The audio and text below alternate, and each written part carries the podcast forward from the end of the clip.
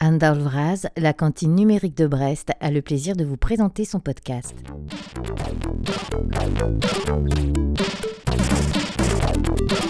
Trentième épisode. Nous sommes chez Xancom, opérateur télécom breton, spécialisé dans les zones mal desservies en Internet fixe. Gabriel Franchetot, son directeur, nous explique le comment et le pourquoi de son activité.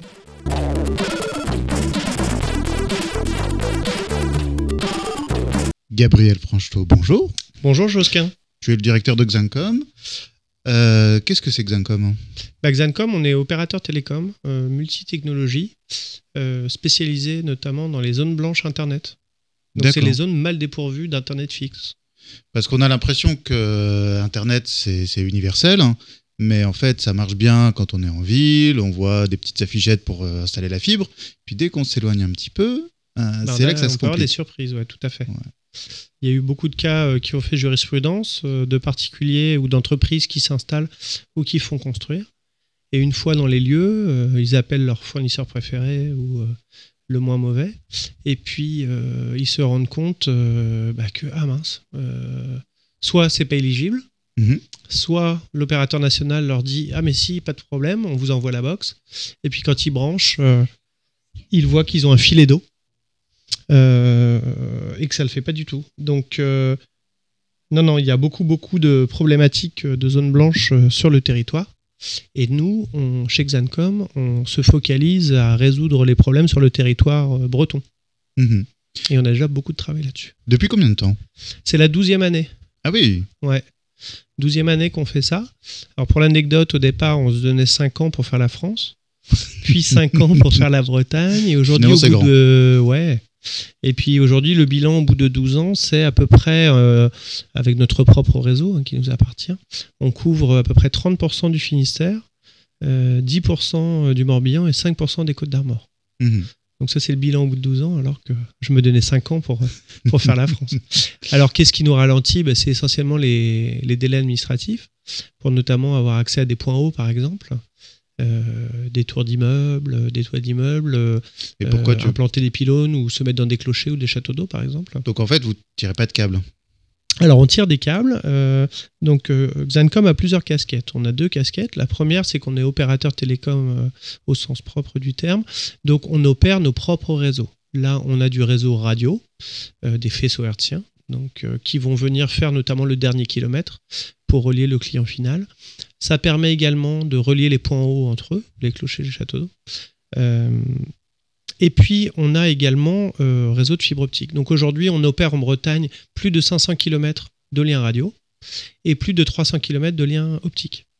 Notamment sur Brest Métropole, il y a une super initiative qui avait été entreprise en 2000.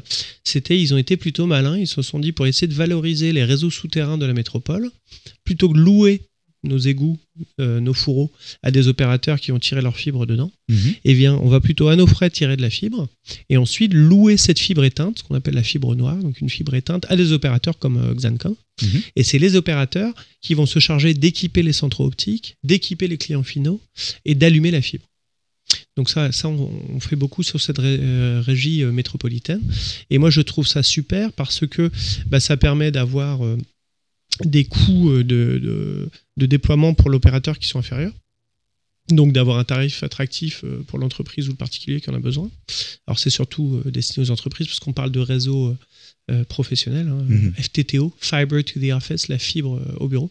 C'est pas le réseau grand public. Voilà, donc on a besoin d'un peu plus de fibre que pour juste avoir. euh, ouais, c'est une fibre dédiée. Elle va directement de l'entreprise au, au central, alors qu'une fibre grand public euh, est éclatée jusqu'à 128 abonnés Mhm. entre le boîtier de rue et, et l'abonné. Donc euh, on est sur des garanties de débit, des garanties de rétablissement en cas de souci. Euh, ça n'a rien à voir. Mais est-ce que des particuliers peuvent vous demander ce service-là? Alors donc, euh, euh, nous, on opère donc réseau radio, réseau fibré qui nous appartiennent, que l'on opère. Et puis, en plus de ça, on a une deuxième casquette où on est intégrateur, on est marque blanche, un peu comme Virgin Mobile sur le réseau d'Orange. Mhm. Euh, du coup, là, on a des accords euh, avec euh, la plupart des opérateurs nationaux et de plus en plus d'opérateurs internationaux, ce qui nous permet bah, de- d'avoir un panel de possibilités techniques et d'interconnexion euh, sans pour autant être marié avec qui que ce soit. Donc, on n'a pas de contrat d'exclusivité. L'idée, c'est de rester le plus indépendant et, euh, possible le plus longtemps possible. Donc pour le grand public, euh, en fibre euh, dédiée, comme j'expliquais, FTTO, euh, les coûts sont trop élevés. On démarre à 99 euros par mois. Donc pour du grand public, c'est inadapté. donc pour le grand public, on est typiquement dans les réseaux FTTH, Fiber to the Home, qui est la fibre bon marché. Mhm. Et là, la valeur ajoutée d'un Xancom sur ce réseau FTTH, vu que là, c'est pas. Nous, on, sous-loue notre droit de passage dans les réseaux des gros nationaux. Euh, ça va pas être le réseau en soi, parce que c'est le même. Par contre, euh, ça va être le support technique et la proximité. Euh, on a Pignon sur rue, on a une agence à Guipava, une agence à, à Pontivy pour le Morbihan et le centre-Bretagne. Donc les gens peuvent directement se déplacer, venir nous voir. On peut faire des petites réunions en amont de projet pour scaler avec leur prestataire informatique euh, et, pour euh, tout régler au diapason. Donc euh, voilà, c'est ce qui fait la différence chez nous. Bah, c'est notre cœur de métier, combler les zones blanches avec des, systèmes haut et très haut débit. Mhm. Et puis là où il y a déjà du haut débit, ça va être de combler le système par du bon service, ce qui est souvent dur à trouver. Et vos clients, on va dire, euh, c'est plutôt des entreprises, des collectivités? Alors, c'est 75% euh, de professionnels. Mhm. Quand j'entends professionnel, bah, c'est aussi bien administration, collectivité, euh, entreprise, association. On fait aussi des grosses assos. et après, c'est 25% de grand public. D'accord. Et donc, donc, vous avez vraiment ces deux casquettes qui sont quelque part assez différentes. C'est-à-dire amener euh, en ville hein, quelque chose de, de, très haut débit, et puis aussi amener euh, tout au bout du bout du, du, euh, du, après le, le, du chemin dentaire, mhm. amener en fait à la, chaumière isolée ça. Un, peu d'internet. Nous on a un client, notre cas le plus extrême, c'est un client qui se trouve à, si je dis pas de bêtises, à 18 sauts radio mhm. de la fibre optique au sol. Donc euh, il passe par, euh, il passe par 18 euh. châteaux d'eau, clochers, tours d'immeubles. Uh-huh. donc ça, ça va être le cas le plus extrême. Mais là, on vient de faire la réfection d'une grande partie du réseau Finistère et on a des super performances. Donc il y a une douzaine d'années, quand j'ai démarré, les liens entre nos points hauts plafonnaient à peu près à 20 mégas. Uh-huh. Aujourd'hui, on fait plutôt des, des points entre les points hauts entre 500 et 1 giga. 500 MHz et 1 giga. Donc euh, la techno a énormément évolué. Euh, en termes de puissance d'antenne, bah, nous on dort bien la nuit parce que euh, les équipements que l'on met sont deux fois moins puissants qu'un smartphone en termes de, de, gain. Donc c'est très très petit. Par contre l'inconvénient, c'est que ça nous contraint à rajouter plus de relais locaux et plus de petits relais euh, alors que les réseaux euh, GSM, donc 3G, 4G, 5G, vont avoir des seuils de puissance largement supérieurs qui leur permettent d'avoir un pylône tous les X kilomètres. Mhm. Euh, nous, ça va être parfois plus compliqué. notamment les, points à point entre deux points hauts. Aujourd'hui, on, est limité par la puissance, donc on, va faire des, liens à peu près de 15-20 km. D'accord. Et en ce moment, il y a des, plans fibres en Bretagne. Est-ce que ça amène à, un petit peu à, adapter euh, ce que vous faites? Euh, oui et non. Euh, alors il y a toujours eu des, grands plans gouvernementaux, régionaux, etc. quand on a démarré Xancom, c'était en 2010. Il y avait déjà le grand plan Besson, Éric Besson, 2012. On devait tous être en, mmh, premier pour 2012. Finalement, on l'a pas eu. Puis il y a eu le grand plan de je sais plus c'était qui le ministre. Puis on a eu Axel Lemaire qui a eu son grand plan aussi. Euh, et là, on a encore un nouveau grand plan qui est Objectif 2030. Euh, entre-temps, nous, on a été labellisé et reconnu par l'État. Notre savoir-faire a été reconnu par l'État. Euh, du coup, le client, l'abonné, le prospect même, qui voudrait se raccorder chez nous, s'il est en zone blanche, peut avoir une petite aide de l'État pour financer les frais d'accès au service. Une aide qui est amenée aujourd'hui à 150 euros et qui va être apparemment doublée à 300 euros. Euh, donc ça, c'est très intéressant. Ils vont même... Euh, il y a même une petite aide aussi pour l'entreprise en zone blanche. Mhm. Donc là, on joue totalement notre rôle euh, à, venir apporter une solution technique dans l'attente de la fibre. Maintenant, quand la fibre arrive, eh bien, quand on parle du grand plan fibre, c'est toujours cette fameuse fibre FTTH qui est mutualisée, qui n'est pas forcément le réseau le plus robuste et qui en fait est géré par notamment son déploiement, il y a jusqu'à 9 couches de sous-traitance pour euh, venir équiper les centraux et câbler euh, les abonnés finaux. Donc on se retrouve avec parfois, alors à la décharge des techniciens, euh, des techniciens bah, un peu mal payés, voire Mhm. très, avec énormément d'opérations effectuées tous les jours. Ouais, des équipes qui se renouvellent tout le temps. ouais, Euh, c'est des gars qui ont dû louer leur fourgon, leur soudeuse, ils ont fait de l'investissement, souvent c'est des auto-entrepreneurs, donc ils sont pas mal pressurisés en, termes de temps et de prestations à, produire. Et, euh, et parfois ils sont eux-mêmes, enfin très souvent pilotés par des boîtes qui sont elles-mêmes sous-traitantes. euh, du sous-traitant de l'opérateur national. Hmm. Donc ça crée une espèce de phénomène armée mexicaine où il y a euh, beaucoup de sous-chefs et de donneurs d'ordre euh, et, et du coup, pour avoir une cohésion euh, dans les remontées de statistiques et puis pour avoir un travail fait de manière qualitative un peu uniforme sur le territoire, c'est un petit peu compliqué. Donc euh, il y, a des- il y a un groupe Facebook notamment qui s'est créé qui s'appelle Les Perles du Télécom, euh, où on peut aller voir toutes les malfaçons euh, hallucinantes que certains techniciens ont, ont décelées. Des techniciens bah, qui ont souci de bien faire et parfois ils tombent sur des centraux optiques, ils hallucinent. et- Donc les perles du télécom, ça, ça montre un petit peu euh, l'état du réseau. Donc l'État en a pris conscience, notamment depuis l'ouverture de ce groupe Facebook. Apparemment, c'est ce qui a ouvert les yeux à l'ARCEP. Ah, intéressant. Et lors de la Rodière a dit je veux pas de ça, donc faut revoir le tout parce qu'ils ont vu très rapidement des centres des NRO, des, des nœuds réseaux optiques, euh, finir en plat de spaghetti. Mais vraiment. Mhm. Euh, alors que le réseau est assez récent, donc c'est triste si on démarre déjà sur un réseau comme ça. Et d'où le phénomène quand un technicien vient raccorder un nouvel abonné, eh bien il, débranche le voisin. On Ah. entend souvent parler de ça. Oui, oui, oui. Donc nous, comment on va se positionner pour répondre à ta question? Bah, On se positionne déjà que l'on est capable euh, euh, d'intégrer ce réseau, interconnecter ce réseau FTTH à notre Mhm. cœur de réseau. Donc on peut opérer les clients, leur proposer le FTTH quand il arrive à destination. Et puis vu qu'on n'a pas hyper confiance, nous, Xancom, dans ce réseau FTTH, euh, de par euh, sa structure technique et puis euh, euh, ce que j'expliquais, les, com- les complications dans, dans- pour organiser euh, les différentes interventions, eh bien nous, euh, naturellement, on propose de basculer l'antenne en connexion de secours pour le client. Ah oui. Vu qu'elle est déjà là, bah, autant la laisser. Et d'autant que, euh, si, si- si je ne me trompe pas, ça sera beaucoup de fibres aériennes. Et donc, euh, oui, des, et en des Bretagne, on a beaucoup de vent, quand même de- l'hiver, et de casses et d'arbres Ouais. qui tombent. Sans parler en plus de tous les arbres centenaires qu'on a décapités pour euh, Hmm. rajouter juste euh, une extrudance de 10 cm en haut des poteaux de téléphone pour mettre de la fibre, c'est un peu dommage. Ouais. Euh, surtout qu'entre le moment où ils ont demandé d'élaguer ou voire désinguer les arbres et puis le tirage, il se passe un petit peu de temps. Donc euh, bah, ça repousse. Donc on Oui. se demande est-ce qu'on a bien fait. Il y a certains liens, le lien Morlaix-Roscoff, si je dis pas de bêtises, ils l'ont réparé trois ou quatre fois. du coup, ils ont fini par l'enterrer Mhm. parce qu'il est très très exposé. Euh, alors aussi, euh, on demande d'aller vite parce que les gens veulent aussi du débit, ils veulent pas mal de trucs. Euh, bah, c'est la solution la plus rapide qu'ils ont trouvée. Maintenant, il y a des systèmes de micro-trancheuses qui existent. On pourrait faire des micro-tranchées au bord des routes et puis enterrer Ah oui. la fibre et tout ça, mais euh, bon, ils ont fait le choix de l'aérien parce qu'ils font aussi ce qu'ils savent bien faire. On a beaucoup de poteaux en France. hein. Mhm.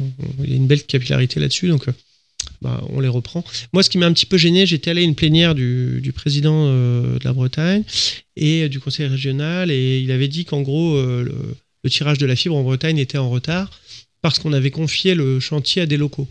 Ah. C'est comme si on avait confié la construction de la ligne TGV à toutes les boîtes le long du rail. Mhm. Donc je trouvais ça un petit peu humiliant déjà pour le savoir-faire breton, euh, inventeur de la DSL quand même. Euh, en plus, on a une qualité euh, d'entreprise, d'entrepreneurs, d'artisans en Bretagne qui n'est pas à défendre. Euh, donc la réponse du conseil régional, c'est maintenant on a confié ça à une filiale de Bouygues qui s'appelle Action. Ouais. Bon, sont spécialisés là-dedans. hein, Mais qui eux-mêmes sous-traitent, comme tu le disais. et euh, qui finalement sous-traitent aussi beaucoup. Donc Ouais. euh, la réponse était oui, les, les petites sociétés bretonnes n'ont pas les ressources notamment informatiques pour remonter les stats. Pour moi, c'était à la région Bretagne de mettre une plateforme as a service en ligne et fournir juste un login mot de passe par Mhm. intervenant et ils pouvaient remonter leurs petites stats le soir en rentrant chez eux. Euh, je comprends pas euh, pourquoi il faudrait que chaque intervenant ait son système d'information. Enfin, euh, ça n'a pas de- trop de sens à mes yeux. euh, tout à fait. Donc moi je suis descendu il y a pas longtemps au conseil départemental du Finistère, le, le conseiller euh, spécial au numérique de Maël de Calan, le nouveau président du Finistère, euh, m'a sollicité pour avoir un petit peu mon avis et savoir. Il avait entendu parler de nous, savoir ce qu'on faisait, parce que mine de rien, en opérateur zone blanche euh, en Bretagne, ben, on est le seul officiel à vraiment s'occuper des zones blanches. Après j'ai des confrères en Normandie. Mhm. euh, Nomotech, filiale d'altitude, et euh, j'ai des, des copains en- au Pays Basque, Isarlink, qui en font un petit peu. Et puis après, on a de bons amis aussi, c'est Alsatis à Toulouse qui font ça bien euh, dans le sud. Euh, mais en Bretagne, finalement, euh, on est vraiment l'acteur majeur dans le Grand Ouest. On a un des plus grands réseaux euh, Wi-Fi de, de France, mine de rien. Et donc, on nous a sollicité parce que bah, maintenant qu'on est également euh, reconnu un petit peu par l'État avec le- la lab- labellisation, pardon, eh bien, on a, on a moins à se défendre sur notre savoir-faire et notre jeunesse. On est de moins en moins jeunes. Mhm. Et du coup, ils voulaient savoir un petit peu, avoir un horizon de tout ce que l'on propose. Et pour nous dire clairement, bah, euh, ce serait bien que vous publiez un petit peu plus, euh, que vous mettiez vos cartes à dispo sur le site euh, de, de ma connexion internet de l'ARCEP, etc. Donc là, on travaille là-dessus. Parce que c'est vrai que depuis 12 ans, on communique très très peu. Ouais. On, on sait beaucoup de bouche à oreille. La première grande campagne de com, entre guillemets, que j'ai lancée, c'est l'année dernière seulement. Mhm. Euh, mais on n'a jamais vraiment, vraiment communiqué. Et euh, au conseil départemental, là, ils ont eu euh, un petit peu le bilan euh, du déploiement de cette fibre. Et très explicitement, ils nous ont dit il y a 4 ans de retard. L'ancienne présidence était plus fermée sur les sujets alternatifs. Mhm. C'était la fibre ou rien. La nouvelle présidence a l'air plus ouverte et leur, leur message ça a l'air d'être plus. Finalement, on s'en fiche que ce soit par la porte ou par la fenêtre. Ce qu'on veut, c'est que vous apportiez Internet aux gens. C'est la Euh, fonctionnalité, c'est pas le, c'est ça. c'est pas la techno. Donc je trouve ça compte. plutôt bien de, de parler usage et service. Et finalement, la techno, euh, bah, laissons-la aux techniciens. le, le- dans, ce régime de promesses-là, les, les- les autres euh, acteurs, c'est c'est ceux euh, de- qui vont proposer des technos euh, du futur avec des satellites, avec des ballons, donc les Google, Musk et compagnie. euh, euh, c'est- ça sera, ça peut venir un peu marcher sur tes plates-bandes ou ça sera vraiment pour des, des, des zones très isolées? Alors me- moi, euh, en bon geek euh, qui fait euh, beaucoup de veille techno, euh, je teste déjà le, le Starlink. hein, je suis bêta-testeur. Musk est très fort. Il nous a, il a fait payer ses bêta-testeurs. On a lâché Mhm. 600 dollars pour avoir la primeur d'être cobaye. Donc euh, je me suis euh, prêté à l'exercice. J'ai reçu mon kit Starlink. Euh, c'est hyper bien léché à la Apple. T'as un beau coffret et tout. C'est génial. T'as rien à brancher. D'ailleurs, par défaut, c'est que du Wi-Fi. Donc ils estiment t'as t'as pas de switch et tout ça. Ouais. Euh, la dernière version, même moi j'ai du bol, j'ai eu la première version, j'ai un port réseau caché sous un bouchon. Ah. Donc j'ai pu brancher mon routeur et tout, j'étais content. Mais les toutes dernières versions, c'est un faut acheter un accessoire, il me semble. De base, euh, le truc euh, à la Musk, c'est ah bah non, c'est l'avenir, c'est que sans fil. Ouais. Sauf que euh, pour une entreprise un peu isolée, ben euh, il faut pouvoir euh, ponter en Ethernet. Alors euh, le système en soi, pour euh, l'installation et l'assistance à l'installation est assez bluffant. Mhm. Moi, j'étais assez étonné. C'est de la réalité augmentée avec ton téléphone. tu pointes en l'air, tu scannes le ciel, il te fait la map euh, de la vision de ton antenne. Et il sait si tu es en zone obstruée ou pas et il t'invite à la déplacer ou pas. Mais c'est plus qu'un beau gadget ou? Ah, ça marche pas trop mal pour ça. Maintenant, j'ai quand même dû euh, surélever à fond mon antenne. euh, Mhm. Parce que, après, en plus, j'habite dans une zone très isolée, dans un fond de vallée, dans un vieux moulin haut, donc forcément, je suis pas en hauteur. Ouais. Et euh, donc, ça, nickel. Le service, euh, au début, était bluffant. J'avais des super débits, un ping correct, je vais pas dire excellent, juste correct. c'est ça les allées aussi du satellite, bien que c'est de la basse altitude, donc Mhm. ça n'a rien à voir avec du CASAT, euh, qu'on retrouve en Ornet ou en connexion satellite de base. Là où j'étais rassuré pour Xancom, mais choqué en tant que client final, c'est le support euh, technique. Ah, ah. Ben, Il n'y en a pas. Bon. C'est en anglais. Ouais. Tout est en anglais. L'appli est en anglais. Euh, alors moi, je suis franco-américain, donc ça pose aucun problème. Euh, par contre, pour, un, pour quelqu'un qui n'est pas du tout anglophone, je pense que ça peut être une grosse barrière. Euh, si je dis pas de bêtises, c'est par chat de l'appli le support. Donc, Ouais. ça. J'ai pas vu de numéro de téléphone en France ni rien. Et d'ailleurs, au tout départ, j'avais fait une première commande. Il m'avait encaissé, j'avais pas reçu mon kit et je ne savais même pas à qui me, Mm. envers qui me retourner pour ça. Donc, je pense qu'en termes de suivi euh, pour le client, etc., c'est bien pour un mec des merdes, très Mhm. techno savvy. Pour quelqu'un qui est très béotien euh, sur ces thématiques-là, ça risque d'être plus compliqué si ça marche pas direct au déballage. Ouais, c'est c'est pas forcément parce que tu es loin de tout que tu n'es pas technophile, mais il y a aussi des gens qui sont loin de tout et qui ne le sont pas. Quoi, Bah qui- ouais. Après, ce que j'ai vu aussi, c'est que euh, en termes de performance, c'est pas mal à l'américaine, ce que font les GAFAM souvent, c'est qu'on t'en donne plein au départ. on te fait briller les yeux, et puis une fois que tu es un peu euh, captivé, on va dire, là, ah tiens, il, rabote un petit peu les services. Donc clairement, j'ai l'impression que j'avais beaucoup plus de débit au départ. Mhm. Euh, j'avais plutôt 300 mégas Ouais. euh, en download et 30 en upload, je crois. Et Mhm. là, j'ai l'impression que j'ai plus 100 et 15. ou- Ouais, peut-être parce qu'il y a plus d'utilisateurs. peut-être. Mais comme par hasard, on a reçu un mailing, ça y est, ils sortent Starlink Premium, euh, qui coûte beaucoup plus cher, euh, 400 dollars je crois par mois, et qui lui annonce 300 mégas, euh, ou 500. quoi. Ouais. Donc ça y est, ils sont en train de créer euh, différents niveaux de service. Je me doutais que ça allait arriver, que ça allait pas forcément. euh, Après, 400 dollars par mois, c'est pas accessible à tout le monde. Non, c'est ça. Pour une entreprise, bah, ça peut être salvateur. Mhm. Euh, mais moi, je connais plein, plein, plein d'entreprises qui ne peuvent pas se permettre de mettre plus de 150, 200 euros par mois euh, dans le télécom. Donc, euh, ça reste quand même des budgets euh, qu'il faut pouvoir euh, assumer. Et tant qu'on est dans, dans le futur, euh, le futur de, de Xencom, tu, c'est, c'est quoi tes, tes plans tes... Alors, moi, euh, ça fait 12 ans aujourd'hui. Pour euh, si on imaginait un petit peu une roadmap et puis une vision sur 20 ans, donc euh, pour les 8 prochaines années maintenant, pour arriver à 20 ans, ce serait euh, un déploiement euh, sur toute la région Bretagne.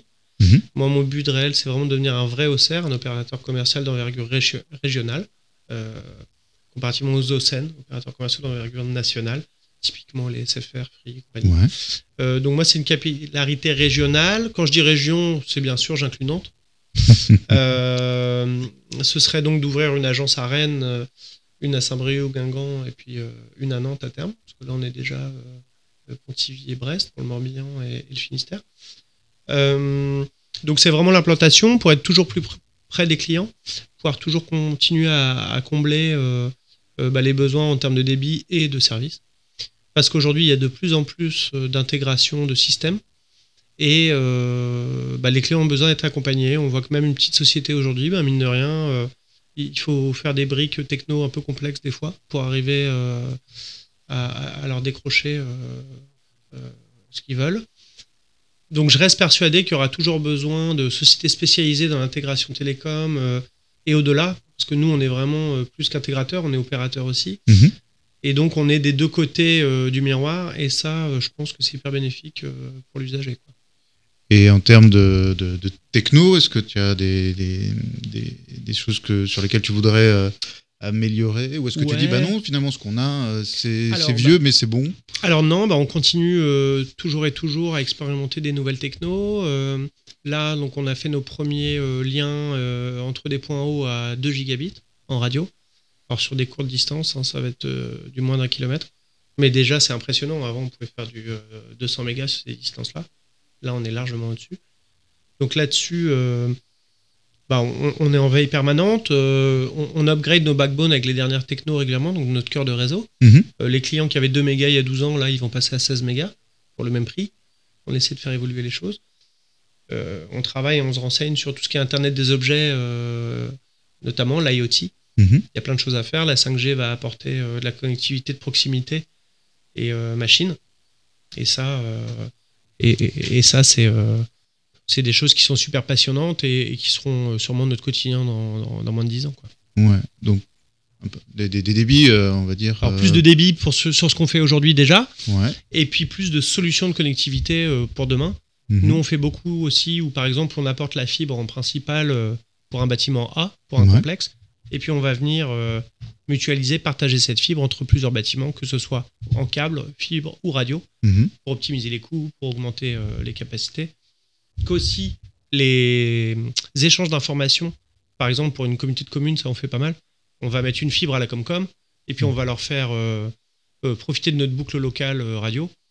Quand on s'est déployé sur un village complet, par exemple, bah, on peut relier tous les services techniques et communaux, intercommunaux Mhm. en radio. Du coup, on leur partage la connexion Internet, mais on leur crée aussi de la connexion locale intranet entre leurs bâtiments. Du coup, ils n'ont plus besoin de remonter sur Internet pour récupérer de l'information. Et D'accord. ça, c'est super qualitatif. Ça rajoute une couche sécurité. Ouais. Ça baisse euh, des latences. Et puis, d'un point de vue écologique, je vois pas l'intérêt à ce que les données remontent euh, à Paris sur le backbone Internet pour Mhm. redescendre finalement si les deux bâtiments sont espacés de quelques Ouais. kilomètres. Les boucles locales sont hyper pertinentes pour ça. Quoi. Carrément. Et en termes de, de services, euh, ça sera toujours euh, principalement euh, de l'internet, du, du- du- du réseau en fait, ou Bah, nous, on construit, on, on est opérateur télécom, donc on- c'est comme si on crée des, des réseaux autoroutiers un petit peu. Mhm. Et puis une fois que la route est là, on peut ajouter des services, une station-service, une cafétéria, une salle de sport, que sais-je. Euh, donc euh, nous, on, on met des réseaux d'infrastructure en place. Alors ces réseaux, on a aussi un, un petit réseau de- de- d'opérateurs en marque blanche chez nous. Ça veut dire qu'il y a d'autres opérateurs qui peuvent acheter du réseau Xancom pour compléter leur catalogue euh, de connectivité pour leurs propres clients. Donc dans ce cas-là, bah, on fournit une route vide et puis c'est l'opérateur euh, revendeur qui lui rajoute sa couche service et puis il fait ce qu'il veut avec. Euh, si c'est nous qui opérons le client final en direct, ce qui est la plupart des cas, et bien dans ce cas-là, euh, déjà en, en- service euh, clé, on va dire, euh, qu'on fournit quasi systématiquement parce que les clients, une fois satisfaits de l'Internet, bah, ils veulent d'autres trucs. Ça va être de la téléphonie fixe. Ouais. Donc on fait beaucoup de téléphonie IP. Nous, on a arrêté la téléphonie analogique euh, commutée il y a trois ans déjà. Sachant que le réseau va être arrêté en 2026, moi j'avais déjà anticipé sur ces questions-là en me disant bah, on va pas partir sur une techno du passé, on va direct Mhm. embrayer sur l'IP. Donc tous nos clients sont, sont en IP, on fait essentiellement de l'IP Centrex. Comme ça, le client, euh, donc Centrex, c'est que le central est externalisé. En gros, il est dans le cloud. Ouais. Donc le client en plus euh, récupère de la place euh, dans son local technique. Mhm. Euh, il a moins besoin de se chauffer, il a moins besoin d'électricité. Il a plus besoin de faire un crédit bail tous les 5 ans ou tous les 10 ans pour changer de euh, PABX, de standard d'appel, enfin de, Ah oui, d'accord, oui. de serveur Oui. téléphonique. Avec les, vieux réseaux numé- numéris. Voilà, ça, c'était numéris et tout ça. Donc là, maintenant, tout est externalisé dans le cloud. Le téléphone, c'est un Linux avec une prise réseau. Il fait Mhm. même Wi-Fi. Du coup, j'arrive à la maison, je me connecte à ma Xanbox ou ma Freebox. euh, et ben, euh, il se connecte euh, et les copains, les collaborateurs au boulot voient tout de suite si je suis disponible ou occupé. Donc ça rajoute vraiment de la souplesse et du confort, notamment pour le télétravail. Et puis, bah, l'IP, ça permet euh, plus euh, d'intégration avec les systèmes informatiques, euh, remontée de fiches, euh, Mhm. euh, etc. Euh, ça permet euh, facilement euh, de partager un, un annuaire d'entreprise, le mettre à jour très facilement. Donc, beaucoup de téléphonie fixe IP. Euh, depuis deux ans, on fait de la téléphonie mobile. Euh, carte SIM, alors euh, c'est 800 millions d'euros la licence, donc euh, je ne l'ai pas prise. hein. Mais euh, là, je travaille avec un grossiste européen qui, lui, a dealé avec les gros opérateurs nationaux. Et du coup, je fais des cartes SIM euh, que je- on programme nous-mêmes et qu'on peut activer soit sur Orange, Bouygues ou SFR. D'accord. L'intérêt pour le client, c'est que, par exemple, un client, une entrepreneuse bretonne qui aurait son siège à Rennes et puis, je sais une agence à Saint-Malo, une à Carhaix, une à Brest, et bien, suivant la qualité euh, de, l'infrastructure GSM, euh, téléphonie mobile autour de chaque site, eh bien, nous, on va faire un petit audit en amont, déterminer bah, tel réseau passe mieux dans telle zone, lui faire euh, une flotte de cartes SIM panachées, comme ça, la meilleure couverture possible sur ces agences. Et derrière, bah, elle a un seul interlocuteur technique, commercial, une seule facture. Et si demain il y a un pylône qui est défectueux, on est même capable de basculer une carte SIM dans l'heure qui suit d'un réseau opérateur à un autre. Mhm. Donc ça, c'est très souple aussi. Bah oui, c'est l'intérêt d'être euh, neutre, d'être euh, entre, euh, entre les gros. C'est ça. Finalement, dans les interstices, on peut faire beaucoup de choses. hein. Bah oui. Alors c'est pas toujours confortable, mais euh, surtout ça l'était pas trop avant. Mais maintenant que ça y est, euh, bah, les gros comme ça euh, donner pas mal de sous. Mhm. Donc ah, c'est rigolo. euh, du coup ils s'ouvrent beaucoup plus euh, et ils sont plus souples qu'avant. Donc tant mieux pour nous. hein. Ça je vais pas m'en plaindre. Mais c'est un peu l'ironie du sort. quoi. Tu, tu parlais du, du télétravail, hein, c'est quelque chose que vous avez dû vivre euh, les, euh, directement, enfin être témoin en fait des changements euh, des deux dernières années où le télétravail a, a basculé. Alors, c'est ce qui est génial, et je vais reprendre la phrase euh, d'un DSI, un directeur de service informatique que j'ai vu euh, lors d'un forum de l'économie que j'ai fait à la Pontivy la semaine dernière, organisé par ADN Ouest. Et le DSI disait que Covid lui avait apporté l'opportunité, euh, enfin, que euh, sa direction valide des propositions qu'il faisait depuis 10 ans, mais en moins de 10 jours. et que c'est vrai que pour ça, ça a créé un tas d'opportunités euh, et d'automatismes et de nouveaux mécanismes euh, et de changements d'habitude et de paradigmes techniques euh, assez rapidement. Plein de DSI qui expliquaient ce serait bien qu'on essaye des accès distants. Combien moi de clients j'ai entendu dire bah non mais nous on peut pas bosser à distance, télétravailler, c'est la science-fiction, Ouais. c'est pas possible, ça s'applique pas à mon métier. Bah finalement l'humain s'adapte vite Ouais. et tout le monde a su faire preuve d'imagination euh, et a su un petit peu réinventer sa manière de travailler. Donc euh, ouais. ouais on a vu beaucoup beaucoup de clients euh, et même bâtiments secteur où on pensait pas forcément qu'il y aurait ces demandes-là. Et si, si, si, pour essayer de les accompagner dans un plan d'urgence de basculement au télétravail. Mhm.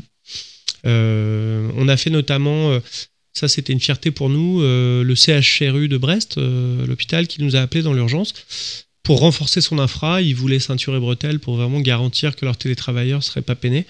Et ils nous ont commandé une, belle fibre dédiée. Euh, C'était pas le premier confinement. Et notre fierté aussi, c'est qu'ils ont commandé chez nous après avoir commandé chez un gros national, dont je tairai le nom quand même. et euh, on a livré en premier. Donc on était super fiers. Et c'est le genre d'action où on rentre le soir, euh, on se sent utile pour notre communauté aussi. Quoi. Oui, surtout dans, dans, dans, une période où tout le monde est bien stressé comme ça. Et et où il faut un peu se serrer les coudes pour, avancer. Ouais. Et moi, c'est ce que j'adore sur le, projet Xancom. En introduction, j'aurais pu le dire, souvent je parle de ça. C'est que moi, Xancom, c'était suite à une recherche de sens. Euh, j'avais une société d'informatique, je vendais beaucoup de matériel, je faisais beaucoup de prestations informatiques, mais je cherchais un sens vraiment euh, bah, à ma vie professionnelle, et mhm. puis euh, on cherche un sens à sa vie en général. Et j'avais juste l'impression d'être un maillon d'une grosse chaîne productiviste mondiale, un peu, un peu débridée. Et je le vivais pas forcément super bien en fait. avec pas mal d'obsessions sur les produits, parce que moi j'ai 40 ans, donc j'ai quand même connu les ordis increvables. Et, et j'ai connu aussi, ben, vendre 10 PC, tu pouvais gagner ta vie. Mhm. Tu vendais 10 PC dans le mois. Et puis sur la fin, il fallait vendre des palettes pour pouvoir gagner sa vie. Donc je trouvais que ça perdait en sens, ça perdait en qualité de produit, donc euh, de service un petit peu. Et euh, quand l'opportunité euh, est arrivée sur mon chemin de pouvoir devenir opérateur, et notamment dans les zones blanches, comme je dis souvent, nous, on est un peu bouche-trou télécom, on aurait pu s'appeler plug télécom, mais on l'assume parfaitement, ça nous va très bien parce que on se sent hyper utile en fait. Mmh. Et moi, j'ai besoin, bah, c'est bien d'entreprendre. Moi, je suis euh, j'ai toujours voulu entreprendre et depuis très très jeune, je suis à mon compte depuis mes 22 ans. Donc j'ai toujours eu cette soif-là. Mais si en plus on peut entreprendre avec, euh, avec un sens commun et puis une utilité un petit peu euh, pour, sa communauté, je trouve ça génial. Donc là-dessus, ça répond à, pas mal d'attentes que j'avais. On voit bien, ouais. Il y a aussi un attachement au territoire qu'on sent. Oui, oui, oui, oui, complètement, ouais dans la, dynamique euh, bah, bretonne, finistérienne, le, pays de Brest, c'est quoi? Ces, racines de, de Xancom en fait hein euh, bah, ces racines, ouais, bah, nous on a démarré euh, tout tout départ, le tout premier projet, c'était pour une petite commune isolée près de l'Andivisio, où le, maire, à l'époque, Albert Moisan, avait entendu parler de notre savoir-faire en Wi-Fi. À l'époque, j'avais fait euh, pas mal de sites publics de Brest. J'avais fait Oceanopolis, j'avais fait le parc de Pinfel, le Quartz, euh, la marina du port de Plaisance pour les, bateaux, euh, en Wi-Fi. Et, et un jour, le maire de cette commune me dit J'ai eu les plannings pour le déploiement de la fibre optique dans mon petit village, c'était Bodilis. apparemment, ça viendra pas avant 4-5 ans. Moi, c'est pas possible. Les artisans vont partir, les jeunes euh, vont pas vouloir s'installer. On a envie de redynamiser la commune. Je serai pas réélu. Euh, peut-être. Euh, donc, jeune homme, avez-vous des solutions pour moi? Et et c'est mon associé de l'époque qui a une idée assez chouette. Ça, je mettrai toujours en avant cette idée qu'il a eue parce que moi, un peu naïvement, je partais dans mon paradigme boîte d'informatique pour monter un réseau et le vendre. Mhm. Et puis le maintenir derrière. Et mon associé de l'époque, euh, Vincent, m'a émis l'idée, il me dit bah, pourquoi on tu t'inscrirais pas opérateur? Et puis dans ce cas-là, tu, gères les clients finaux euh, en tant qu'abonné. Et puis voilà. Donc moi-même, le premier, j'étais ah bon, mais tu crois, mais c'est pas possible, on peut pas vraiment faire le boulot d'Orange ou d'SFR, enfin c'est étonnant. Donc moi-même, j'étais sceptique au, propre, euh, au projet. Et puis c'est vrai que les, euh, opérateurs, il y en avait eu au tout début. Il y avait des opérateurs, il y a des opérateurs. Des Télé 2, des euh, Alice, des 9 Télécom. il y a des opérateurs associatifs comme la FDN. Alors hein. qui existe toujours, qui est bien actif d'ailleurs. mais effectivement, une fois que les gros sont, sont arrivés, on avait l'impression qu'ils prenaient toute la place. C'est ça. Alors il y a eu re, un, nouveau, un nouveau mouvement d'opérateurs un petit peu alternatifs qui s'est créé. Nous-mêmes, on est en fédération maintenant à l'association des opérateurs alternatifs, la OTA. Euh, du coup, euh, l'idée, c'est de faire représenter euh, l'alternative à l'ARCEP, montrer à l'État qu'il n'y a pas que les quatre géants, les quatre champions, qu'il y a des compétences sur les territoires et en région, que euh, pour l'entreprise ou le particulier, bah, parfois, euh, c'est plus pertinent de faire appel à un expert en, région ou en local plutôt que systématiquement une boîte en national qui va un petit peu diluer la demande et puis donc sa réponse. on se défend aussi, on a notre voix au chapitre à l'ARCEP, on fait des procès aussi quand les gros abusent. Donc on sert aussi de contre-pouvoir, d'œil un peu expert pour pas que le monde politique se fasse trop bananer. ça c'est vachement bien. Et on doit être 30 euh, ou 40 euh, dans l'assaut. Euh, je crois que je suis le seul qui s'occupe des zones blanches, par contre. Mhm. Enfin, avec mes copains d'Iserlink, qui en font de plus en plus dans le Pays Basque. Et Ils nous demandent conseil souvent pour la radio. Mais zone blanche, zone blanche, on n'est pas 100 000 hein, à, se battre sur ces sujets-là. après, l'autre phénomène que je vois, c'est qu'il y a eu plus d'opérateurs alternatifs qui se sont créés. et là, maintenant, qui commencent à être rachetés. Donc là, les gros rachètent les moyens, les moyens rachètent les mhm. petits. Ça, on voit qu'il y a une reconcentration un petit peu des capitaux qui se fait, euh, qui peut être un petit peu inquiétante parfois. Mais euh, ben, moi, mon but, c'est de rester indépendant et autonome le plus longtemps, en bon breton, le plus longtemps possible. Ah, ah. Encore euh, longtemps contre pouvoir. Ben ouais. Après, l'idée, c'est pas d'être rebelle pour être rebelle, mais c'est d'être dans le bon sens en fait. Et, mhm. s'il y a des choses qui peuvent être faites de manière pragmatique, pourquoi attendre que Paris le fasse pour nous? Enfin, On n'est pas de nous, quoi. Est-ce que si des, tu disais que vous aviez commencé à communiquer euh, pour euh, des, des, personnes qui nous écoutent et qui seraient intéressées déjà par, par l'actualité euh, de, de Xancom, c'est quoi le, meilleur canal hein? Bah, C'est Twitter, c'est notre site internet, c'est mhm. LinkedIn. LinkedIn, pas mal pour les, tout ce qui est professionnel. On communique pas mal sur LinkedIn.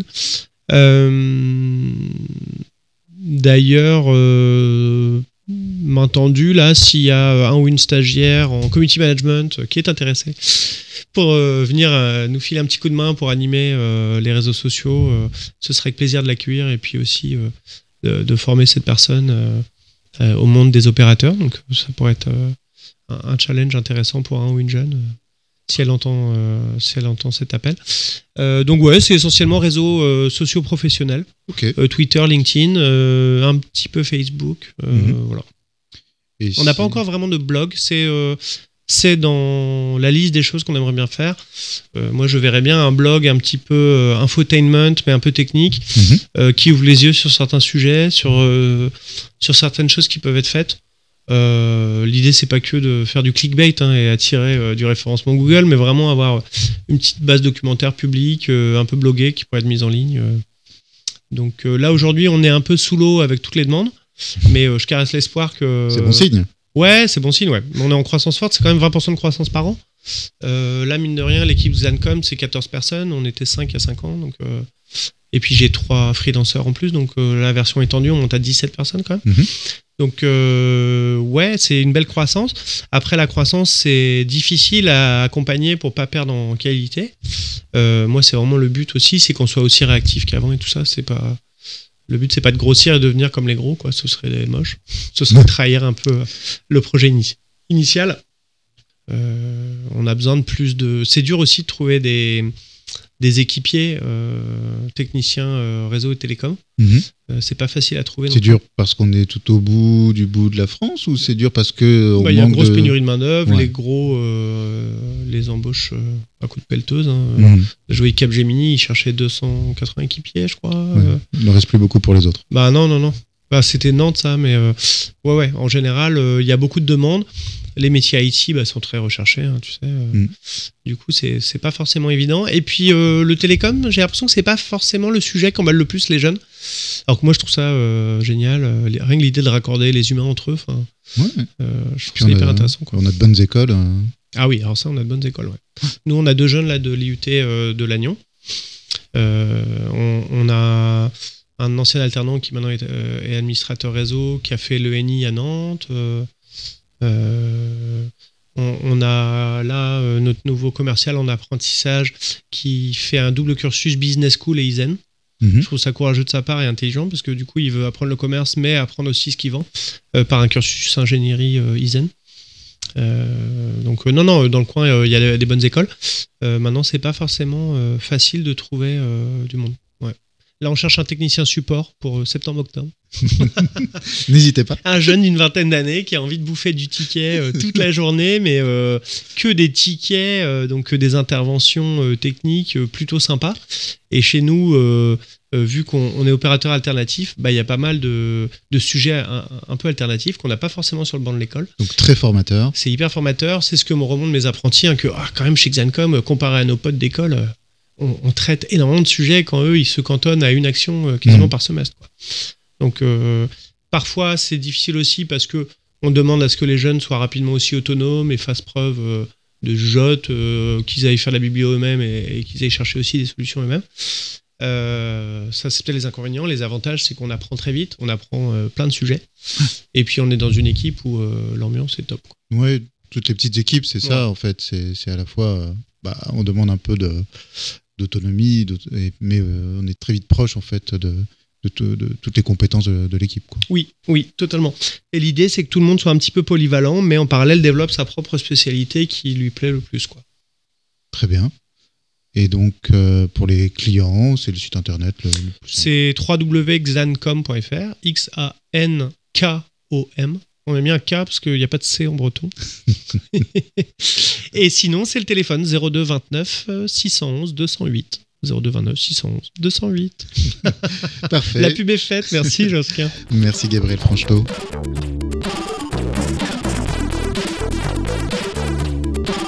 Cet épisode touche à sa fin. Nous espérons qu'il vous aura intéressé. Envoyez-nous vos questions, commentaires et propositions par email à coucou@lacantine-brest.net ou via Twitter. À très bientôt.